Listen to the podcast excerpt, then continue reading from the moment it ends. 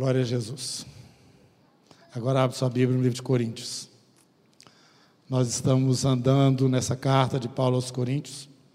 A carta aos Romanos é bem teológica, mas a carta aos Coríntios, primeira e principalmente a segunda, pega no cerne da vida cristã, do nosso dia a dia.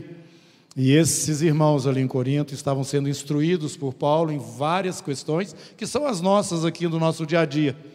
E muitas vezes a gente está recebendo o irmão e aconselhando, não é? em cima de coisas que já estão totalmente escritas aqui, claras, e parece que nós não estamos sendo informados como devíamos, por falta de uma leitura sistemática das Escrituras. E é o nosso intento, junto com aquilo que nós já temos acrescentado ou colocado aqui para os irmãos, levar cada um nesse ministério para uma vida intensa com o Senhor, individual, particular com Deus é muito importante você ter esse conhecimento da palavra escrita. Eu digo o seguinte: nós precisamos discernir a voz do Espírito. Quantos aqui têm essa, essa, esse relacionamento, essa conversa com o Espírito assim, de uma forma assim fácil, natural? Quer dizer, você não confunde a voz dele com outras vozes, você sabe quando é ele que está falando. Levanta a mão aí. Oh, que bom! Eu pensei que eram menos pessoas. Aleluia! Então, gente, deixa eu chamar a sua atenção para isto. Nós recebemos o Espírito Santo de Deus. Ele habita em todo verdadeiro cristão. Verdadeiro cristão é aquele que crê que Jesus é o Filho de Deus e que se manifestou em carne. Crê que o sacrifício dele ali na cruz perdoa os seus pecados e crê também que ele ressuscitou e está hoje à direita do Pai. Quem confessa essas coisas pode se dizer um cristão. E como cristão, você tem o Espírito Santo de Deus habitando em você. Você pode até não saber que ele está aí, mas ele está. E você precisa então ter um diálogo, uma conversa com ele. Você precisa aprender a se relacionar com o Espírito Santo. Para isso você tem então prestar atenção. Nós estamos em cima do livro é, dessa carta que Paulo escreve à igreja de Corinto, e vocês vão perceber, se prestarem atenção, a participação do Espírito Santo na vivência da igreja, quando eles estavam reunidos, e na vida pessoal deles também, individual com o Senhor. Era fundamental simplesmente fundamental. Se nós não estamos vivendo com essa intensidade, esse relacionamento, a nossa vida com o Senhor está, está, está em falta. Certamente Ele está querendo comunicar coisas para você que você não está ouvindo. Certamente está acontecendo alguma coisa e você não está participando dela. Os meus pensamentos são mais altos que os vossos, assim como os céus são mais altos que a terra. Os meus caminhos também. Então, se nós não entramos na frequência de Deus, você não vai ter a informação destas coisas. Quem te traz essa informação de uma forma assim, como jornal de cada dia, né? É o Espírito Santo, irmãos. Aqui nós já temos a revelação de Deus. Ela é extensiva e alcança todo o povo de Deus. Mas o Espírito Santo aplica individualmente estas verdades na sua realidade, no seu momento, e também te revela coisas que você ainda nem achou na palavra. É interessante, eu já observei isso, que algumas pessoas que eu abordo e que aceitaram Jesus, elas começam a falar coisas que a palavra de Deus fala, que elas estão experimentando, dizem, dizem que estão experimentando e percebendo, e que elas nunca leram na Bíblia porque são recém-convertidos. O Espírito Santo de Deus fala. E você precisa aprender a falar com Ele. Se nós queremos intensidade na nossa vida com Deus, nós precisamos de ter esse relacionamento com o Espírito. Você precisa saber identificar a voz sua da sua própria alma, o seu falando com você mesmo, você precisa identificar a voz do Espírito Santo e a voz do diabo. A voz do diabo é mais fácil, né? Ou não? Às vezes não. Às vezes não.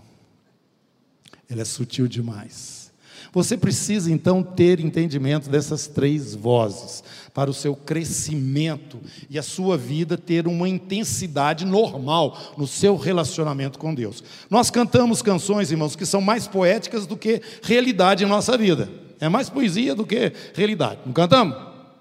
Verdade? De vez em quando eu fico pensando, eu estou cantando isso aqui, será que é isso mesmo que eu estou querendo dizer para o Senhor? Será que é isso mesmo que está acontecendo comigo? É importante, nós estamos adorando a Deus, como aprendemos aqui, de uma forma que estamos discernindo, em espírito em verdade, tem que ter discernimento, tem que ter uma realidade. Né? A vida cristã ela está dessa forma assim bem patente dentro do nosso dia a dia, nas questões menores e nas questões maiores. E o apóstolo está nos mostrando aqui, no livro de, aos Coríntios, onde nós estamos, né? as igrejas casas estão estudando, umas mais à frente, outras mais atrás, já passamos por Tessalonicenses, estamos em Coríntios, estamos aprendendo, irmãos, coisas que são do nosso dia a dia. Então você vai começar comigo aí no capítulo 3 do, da primeira carta de Paulo aos Coríntios.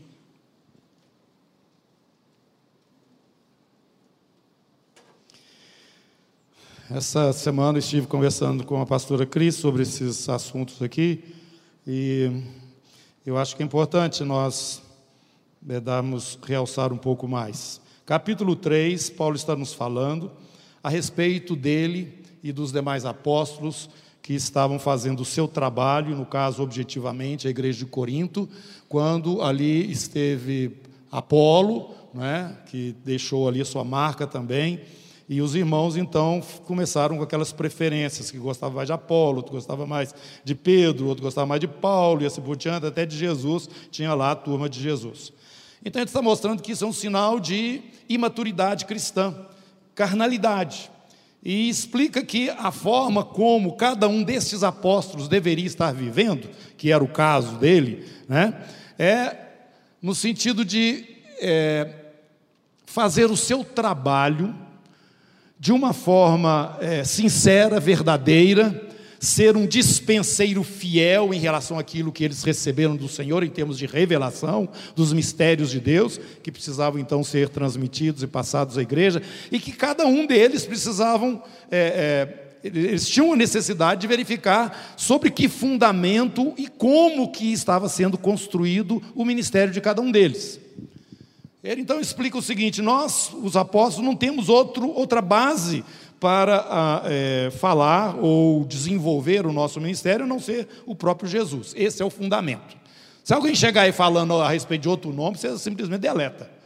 Agora, eu cheguei aí, fui eu, vocês são a minha carta viva, escrita, né? Vocês são fruto do meu ministério.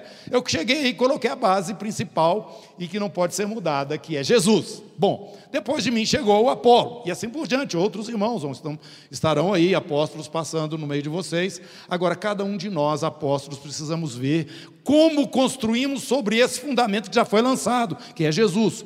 O que, que nos motiva? O que, que nós fazemos? Estamos usando da maneira adequada o nosso dom? Estamos sendo realmente servos fiéis do Senhor? Dentro deste contexto, Paulo está explicando aos irmãos em Corinto o seguinte: algo que se aplica a todos nós. Versículo 10: Segundo a graça de Deus que me foi dada, capítulo 3, verso 10, lancei o fundamento como prudente construtor. Outro edifica sobre ele, porém cada um veja como edifica. Porque ninguém pode lançar outro fundamento além do que foi posto, qual é Jesus Cristo.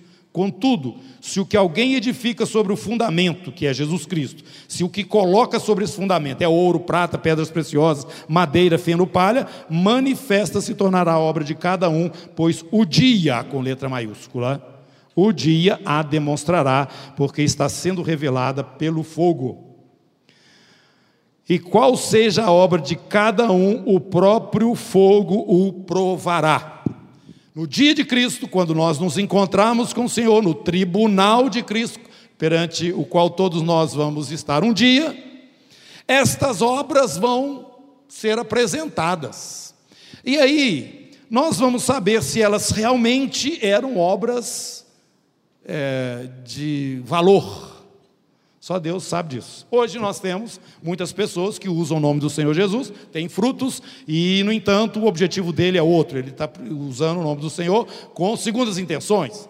Mas acontece milagres, acontece uma de coisa, mas o coração dessa pessoa não é reta diante de Deus. Ele fala para os outros em o nome de Jesus, mas ele mesmo não tem consistência com o Senhor Jesus, e o objetivo dele é, usando o nome de Jesus e pregando o Evangelho, trazer para si aquilo que ele tanto deseja. Seja lá projeção, seja lá dinheiro, seja o que for. Mas no dia de Cristo essas coisas vão aparecer. E não vai adiantar a pessoa falar, ah, mas fulano de tal converteu porque eu falei, ah, pô. isso é o poder do Evangelho. Agora você mesmo não fez a coisa certa. É isso que Paulo está falando. Vai passar isso pelo fogo. E se aquele material, a qualidade do seu serviço foi feno, palha, é, vai queimar tudo. Ele então explica. Verso 14: Se permanecer a obra que alguém sobre o fundamento que é Jesus edificou, esse vai receber recompensa. Se a obra de alguém se queimar, sofrerá ele. O que é está escrito aí na sua Bíblia? Dano, prejuízo, né? Vai, vai ter prejuízo e vai ter dano. Mas esse mesmo será salvo, todavia, como? Através do fogo. Então, irmãos, nós temos de começar a nos olhar, perceber, Paulo está chamando a atenção dos irmãos em Corinto, porque aquilo que ele fala a respeito dele e dos apóstolos que estavam fazendo o seu trabalho, aplica-se a todos nós, a igreja do Senhor Jesus. Todos nós fomos salvos pela fé em Cristo Jesus para andar em obras que ele de antemão preparou para nós assim como era o caso dos apóstolos, é o seu e o meu. Nós temos obras para serem realizadas, que você não precisa ficar correndo atrás delas, elas já estão no seu caminho, desde que você tenha obediência e submissão ao Senhor naquelas coisas né, que Ele vai estar colocando no seu caminho, você será um vencedor no dia de Cristo. Basta que você seja fiel. Você não precisa ser nenhum supercrente. Você não precisa ter nenhum dom maior do que o do fulano de tal, ou mais dons do que o que você tem. Na dimensão daquilo que o Senhor te deu, ser fiel. Só isso. É o que ele está falando, mas vai ser salvo como pelo fogo. Salvo por quê? Porque a salvação é pela graça, não é por obras. Você creu no Senhor Jesus todo o seu coração, você está salvo, irmão. Pergunta para o irmão: você está salvo? Se não tiver, levanta a mão, confessa a Jesus, que está na hora e vai ser batizado. Jesus é o Senhor, o Filho do Deus vivo. A salvação não vem por obras, mas pela fé no Senhor. Se você crê, a obra que foi realizada na cruz satisfaz o coração do Pai completamente. Ah, mas você não sabe como é que meus pecados eram feios ou o tamanho deles, eu não sei mesmo não, mas o Senhor sabia, entregou a vida dele e disse para você que você está livre, se você confessar Jesus como seu Senhor e seu Salvador. Meus irmãos, nós não sabemos o tamanho da nossa salvação, porque nós também não sabíamos o tamanho da nossa perdição, o tanto que nós estamos irremediavelmente perdidos. Mas nós vamos ter essa visão daqui a pouco, eu creio. Nós vamos, cada dia que passa, percebendo que essa obra maravilhosa do Senhor. Mas nós temos um caminho, o um caminho chamado da perseverança, onde as obras e as manifestações desse Espírito Santo que está em nós, dessa mensagem nova que Deus nos deu, vão começar a produzir frutos, resultados. E se esses resultados permanecem, você pode ter esperança de ser abençoado no dia de Cristo. Amém? Passa a página aí agora. Você está no capítulo 5. Nós estamos vendo aqui uma situação de dificuldade no meio da igreja. Pecado, vamos usar essa expressão, cabeludo, sem tratamento. Sem tratamento. O que, que ele está falando aqui? Verso 6. Não é boa vossa jactância, não sabeis que é um pouco de fermento levé da massa toda? Se nós temos conhecimento que o nosso irmão está em pecado, vivendo em pecado de uma forma sistemática, pecado assim que escandaliza mesmo, né? Porque pecado todos nós temos a cada dia, é, nós vamos aí caminhando da presença do Senhor. Mas aqui não é o caso.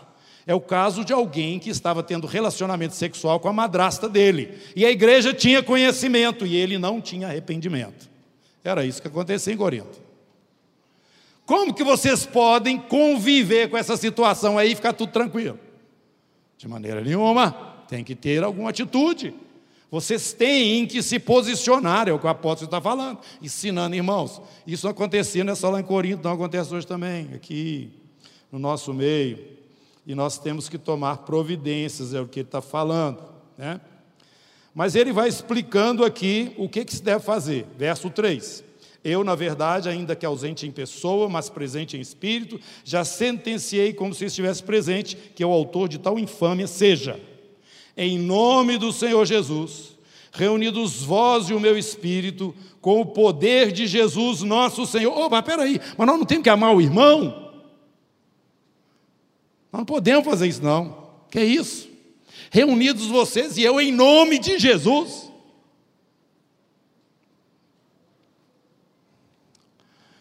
Irmãos, eu já falei várias vezes, vou repetir: Deus é bom, mas não é bonzinho, não. Quem tem essa ideia de Deus bonzinho, Deus, Deus da nova era, você pode esquecer, isso não é o Deus da Bíblia. O Deus da Bíblia entregou o filho dele para ser torturado e morto em seu lugar. Não brinque com isso.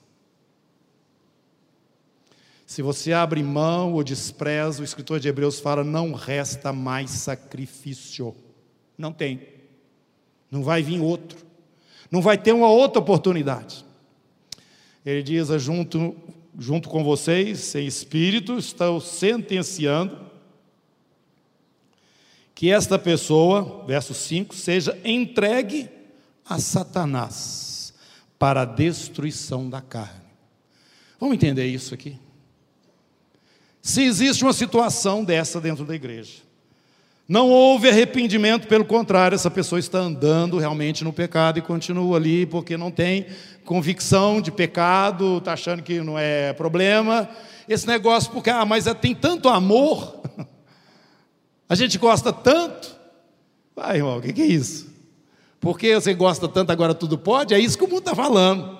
Porque você deseja tanto, observando ou respeitando os hormônios, você acha que isso é então a verdade, o correto, o que deve ser feito? A Bíblia não ensina assim, não. Então, esse negócio porque é bonito, porque é bom, porque eu estou sentindo bem, porque está tudo legal, porque ela me ama e eu também amo ela, então é isso que é verdade, que Deus gosta de amor. Irmão, isso é conversa do diabo. Ah, isso aí não é o Deus da Bíblia, não. E o apóstolo está falando que esta pessoa seria entregue a Satanás quando ela fosse desligada da comunhão da igreja. Automaticamente o diabo ia vir sobre ela e destruiria a vida dessa pessoa. Ah, mas que absurdo. Não, lá no capítulo 11, o pastor já falou aqui, o pastor Robert leu lá, alguns de vocês já morreram. Outros estão enfermos porque vocês estão desrespeitando a mesa do Senhor. Vocês chegam aí bêbados e bebe e ainda fica comendo só a parte, de, cada um levava um pouquinho, você não deixa, não deixa os outros participar daquilo que levou. O que, que é isso aí? Isso, nisto eu não vos louvo. Isso não é ser do Senhor. E alguns já morreram. E outros estão enfermos, quer dizer, está no caminho. E saibam que Deus está fazendo isso porque Ele ama muito vocês para que vocês não sejam julgados com os, do, os de fora, porque vocês estão do lado de dentro. Vocês fazem parte da igreja, e é este caso que nós estamos vendo aqui. Este vai ser entregue a Satanás. Mas, depois da morte, o que, que vem? Não, encontro com o Senhor, vamos rápido na ressurreição, não. Paulo está explicando aqui entregue a Satanás para a destruição da carne, a fim de que o espírito seja salvo. Naquele dia, ele vai entrar. Que absurdo. Vai? Vai. É a história daquele, chegou lá cheirando fumaça, mas ele passou é graça. Mas que o diabo vai matar ele aqui, vai. Meus irmãos, é assim que o Senhor preside a sua casa. Moisés presidiu lá, de, de, acordo com Hebreus, na casa lá que o Senhor colocou através da lei. E ele chegou para o Senhor e falou o seguinte: Senhor, achamos um cara ali catando lenha no dia de sábado, o que, é que nós vamos fazer com ele? Não tinha acontecido nada até aquele, aquele momento. O Senhor falou assim: tira para fora, apedreja e mata. Era assim. A lei era assim. Agora Jesus ficou colorido. Agora a vida cristã é toda aquele negócio assim, não, Deus entende, irmão. O que é isso? Você tem que discernir sua vida com o Senhor. E não fica brincando com o pecado, não, porque ele vai te arrebentar. E se a igreja, se a comunidade aqui, parte da igreja, que reúne nesse ministério, debaixo dessas autoridades, tiver situação semelhante, nós vamos fazer exatamente o que a Bíblia está falando. Então, antes de, de aparecer, já vai arrependendo. Já vem correndo pedindo misericórdia. Porque é do seu interesse, totalmente do seu interesse. Nós somos a luz do mundo e sal da terra. Pois bem, irmãos, eu quero ainda que vocês venham comigo agora. Não desmarca Coríntios, não. Depois vai cair a luta para achar de novo. Judas, penúltimo livro da Bíblia. Ele nos fala uma coisa muito interessante aqui no finalzinho. Judas está, na sua carta, nos prevenindo daqueles que são falsos irmãos e também daqueles que se desviaram do caminho e que podem perverter a fé da igreja, dos irmãos.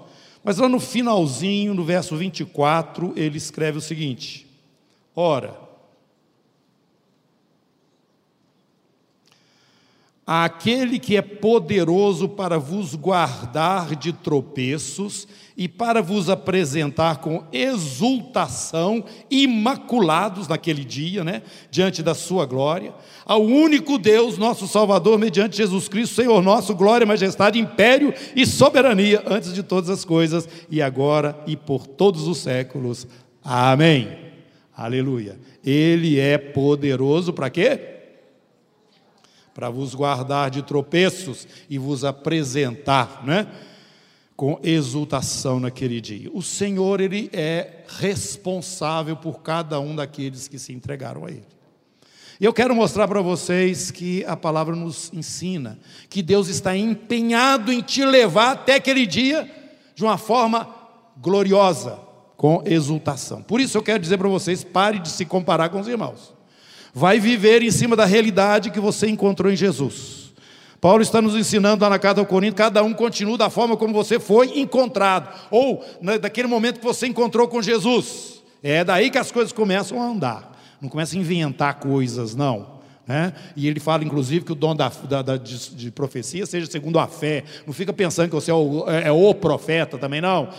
O Espírito Santo de Deus, esse com quem nós devemos desenvolver esse nosso relacionamento, ele vai te introduzindo dentro dessa realidade de uma vida intensa com Deus, onde proporcionalmente os frutos virão à luz a partir desta ação do Espírito Santo na sua vida, dentro do seu momento, dentro do seu agora, na convivência com a sua igreja. Isso vai estar acontecendo. Deus então está movendo, irmãos. Então vamos agora ver o que, que Paulo está falando lá em Tessalonicenses, capítulo 5, versículo 23 e 24.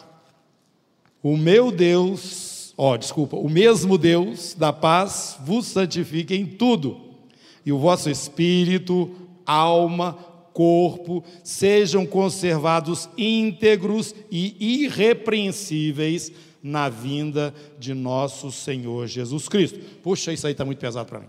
Eu não vou dar conta, não. Socorro, Jesus! Agora minha neta aprendeu a falar isso. Ela tem só dois anos, né? Dois ou três. Socorro, Jesus.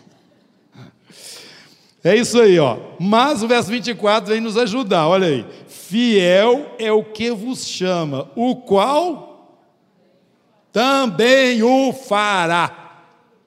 Você tem disponível a vontade e o poder de Deus para te levar até aquele dia com letra maiúscula, D maiúsculo, em exultação. Como um vencedor, de fato, segundo o Apocalipse 2 e 3. Capítulo 1 de Filipenses. Um pouquinho à esquerda aí da sua Bíblia, você vai andando, vai achar o Filipenses.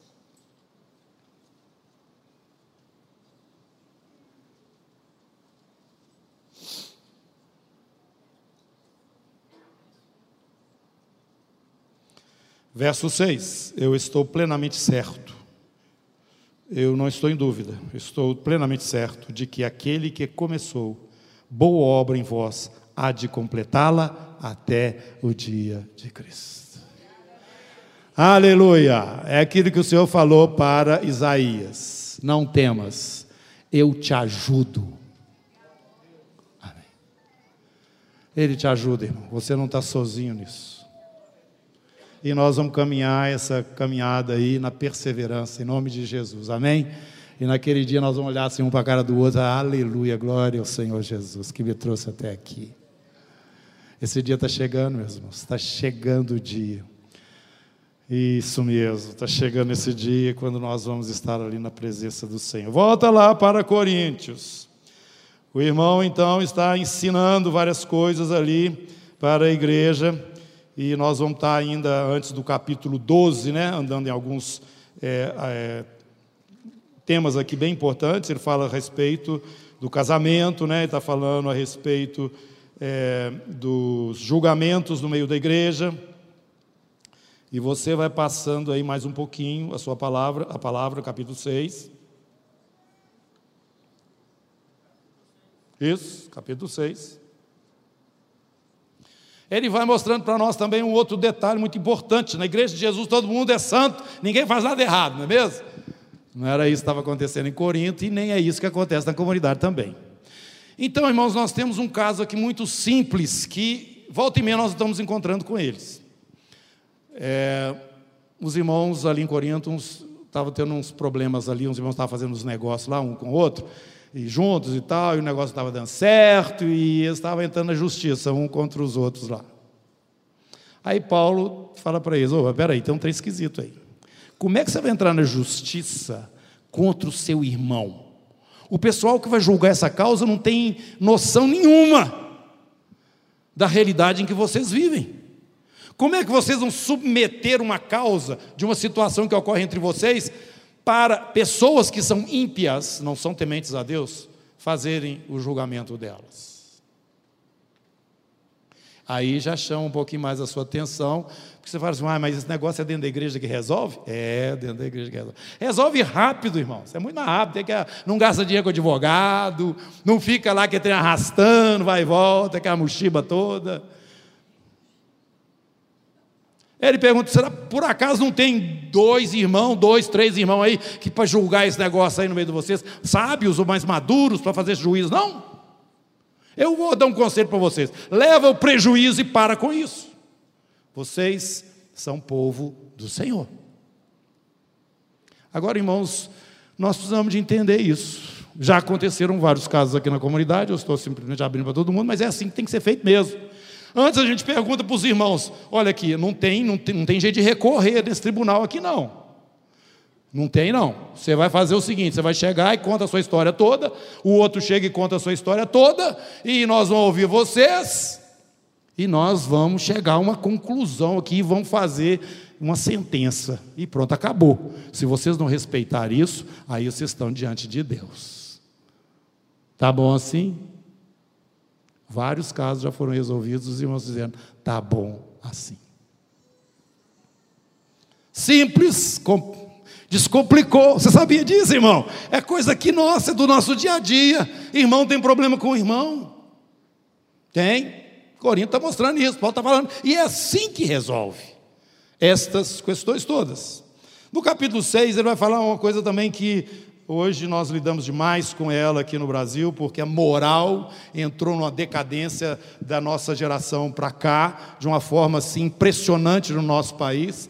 Então a forma como os jovens vivem hoje, ela é totalmente diferente da forma como viviam os jovens da minha idade e lá para trás ainda, maior, mais ainda. Você pode falar, mas havia muita hipocrisia. Havia e continua havendo muita hipocrisia no comportamento social das famílias, para para Mas não tinha essa pouca vergonha escrachada que tem hoje. E quando você fala qualquer coisa, o pessoal arrega no olho, não é possível, você é quadrado demais.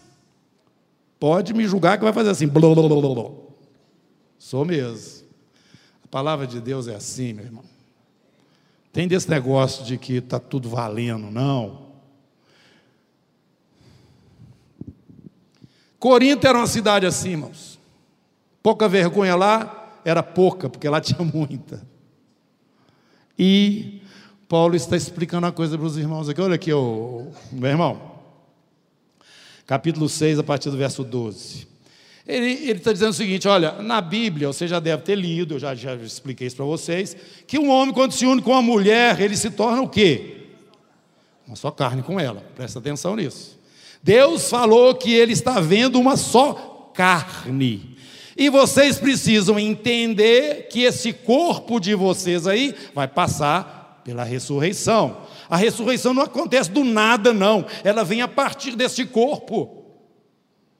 E você preste atenção, porque você tem que cuidar dele, tem que santificar, isso é, você tem que ter uma vida onde esse corpo seja respeitado como o santuário, templo do Espírito Santo. Se você vai ter um relacionamento com uma prostituta, você vai formar um só corpo com ela. E você faz parte do corpo de Cristo. Opa!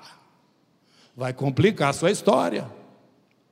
Quando existe um relacionamento, ou um pecado, melhor dizendo, é, normalmente, quase sempre é fora do corpo, mas esse não.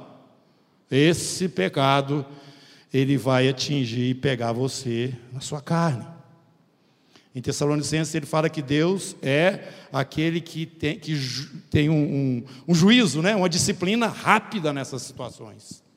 Capítulo 4 de 1 Tessalonicenses. Então presta atenção no que vocês estão fazendo aí. Presta atenção porque vocês foram comprados por preço. O corpo de vocês pertence ao Senhor. Você não pode pegar esse corpo que vai ser transformado nesse corpo espiritual eterno,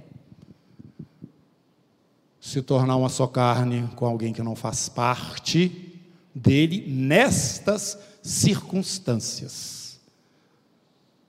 No casamento é diferente, viu? Ele vai explicar lá no capítulo 7. Mas dessa forma aí, vocês estão se lascando com o Senhor. Fugir da impureza. Sai fora. E depois ele vai falar sobre casamento. Esse do casamento aqui é muito comprido, nós não vamos falar sobre ele hoje. E no capítulo 8, e pulando lá para o 10 também, ele vai nos mostrar a respeito de como nós temos que conviver uns com os outros, respeitando a maturidade espiritual de cada um de nós. Ele mostra que comida e bebida é, é coisa que passa, não, não tem, você não tem que ficar preocupado com essas coisas. Mas alguns irmãos entendem que existe realmente alimentos que podem ser consumidos pelos cristãos e outros que não. E além desse problema, havia o fato daquela, daquela carne que era sacrificada na, nesses lugares né, pagãos aos ídolos. O pessoal o açougue era alimentado daquelas, daqueles animais que eram sacrificados nos templos, eles então distribuíam depois aquela carne que era sacrificada para os ídolos. Ele então vai explicar essa situação. Pode ou não pode? Quando que pode? Ou o que, que é o mais importante? Hoje nós estamos vendo o judaísmo crescendo, nós estamos vendo judaizantes outra vez dentro da igreja, como havia no princípio, que quer nos obrigar a andar outra vez debaixo da lei. Toma cuidado com eles. Toma cuidado com eles. A lei foi até Jesus. Mas isso não quer dizer que não existem valores que estão envolvidos nestas questões que dizem respeito a nós dentro da nova aliança. Claro. E ele vai nos mostrar. Você vai agora conferir aí no capítulo 8 e também no capítulo 10 a forma como você deve respeitar o seu irmão, apesar do seu conhecimento, seu entendimento a respeito dessas coisas, que na verdade não tem nenhum valor, porque o reino de Deus não é comida e nem bebida, mas justiça, paz e alegria no Espírito Santo. Amém?